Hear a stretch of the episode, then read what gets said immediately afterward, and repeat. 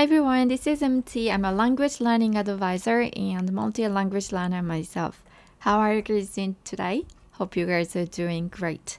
You know, in Japan, the single most Chinese character of the year is chosen every December. The kanji of this year, 2022, is sen, meaning wars, battles, and fights. It implies many things like a fight against the pandemic, World Cup soccer games, and others. Maybe it's fun to think of your kanji of this year, right? Alright, so let's start. It is end of the year, so it means it's time to start thinking about the language goals for next year. I know there are some people who do not like to set goals, but you know, I like it. It's fun. It's fun for me. Last year, I set two language goals, and one of them was to pass the Chinese Language Proficiency Test HSK grade 4. I have taken the test a couple weeks ago, and the results haven't come out yet. But at least I studied for it and I sat for the test, so I consider it done. Another one was finished reading a Korean book. I've read maybe one fifth of it, and I gave it up so I completed 50% of my goals. I think it is good enough. Plus, I'm glad I remembered my language goals through the year. I think it is pretty important that you remember your goals that you set at the beginning of the year and keep reminding yourself of them. It is really important not to stress you out with your goals though.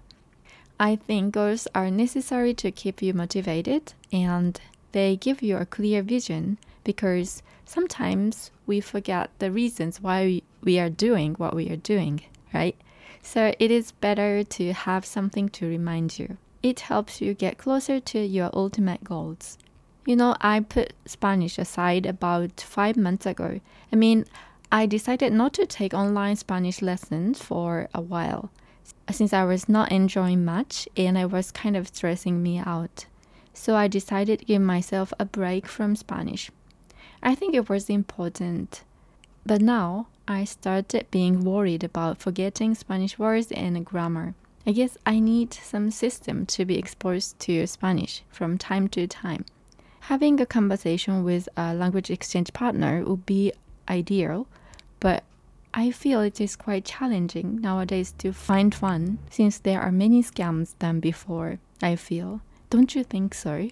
It is getting harder and harder to find a good language exchange partner.